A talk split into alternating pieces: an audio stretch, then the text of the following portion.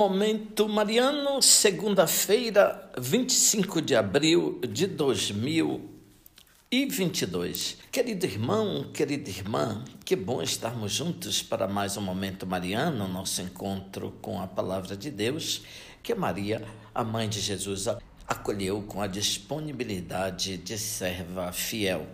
Eu sou Dom Josafá Menezes da Silva, arcebispo metropolitano aqui em Vitória da Conquista, na Bahia, e agradeço a sua companhia hoje, segunda-feira, 25 de abril de 2022.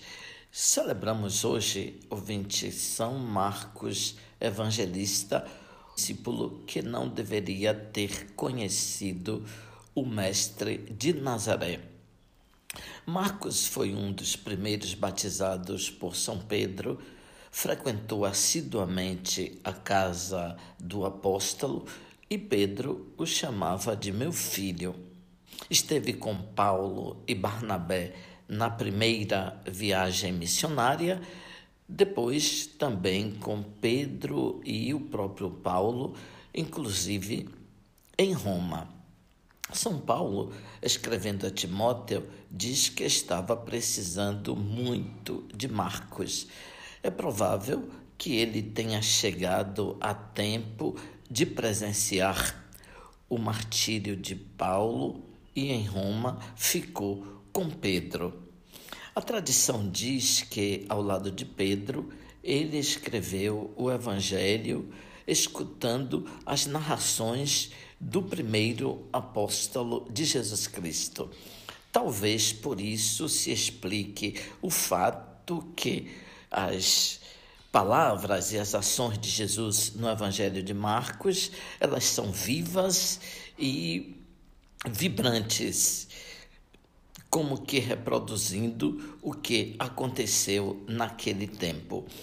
Ouvinte, veja o clima e a grandeza da vida da igreja primitiva que um discípulo dos apóstolos se tornou um evangelista, portanto, fundador de comunidades com o seu anúncio evangélico.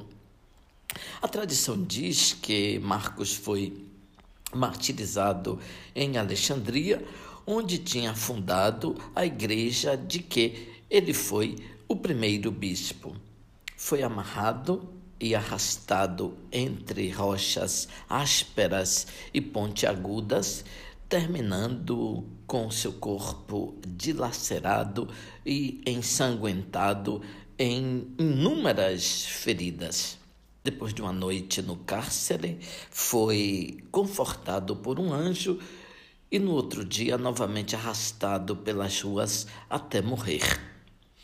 Era 25 de abril do ano 72, provavelmente Marcos estava aos 57 anos. Conta-se ainda que os judeus e os pagãos queriam queimar o corpo de Marcos, mas um vendaval violento os dispersou, permitindo que alguns cristãos recuperassem o seu corpo e o sepultassem numa gruta. As últimas palavras de Jesus antes de subir ao céu são as seguintes: Ide pelo mundo inteiro e anunciai o Evangelho a toda criatura. Significa que existe a salvação para o mundo, isto é, para mim, para meus irmãos, minhas irmãs, para as pessoas que vivem perto de nós, habitam esse imenso espaço onde estão os filhos e filhas de Deus, nosso Pai. A oração da missa de hoje reza assim: Ó Deus, que concedestes a São Marcos, vosso evangelista, a glória de proclamar a boa nova, dai-nos assimilar de tal modo seus ensinamentos que sigamos fielmente os caminhos do Cristo. Vive e reina para sempre. Amém. Abençoe-vos, Deus Todo-Poderoso, Pai, Filho, Espírito Santo. Amém. Ouvinte, louvado seja nosso Senhor Jesus Cristo, para sempre seja louvado.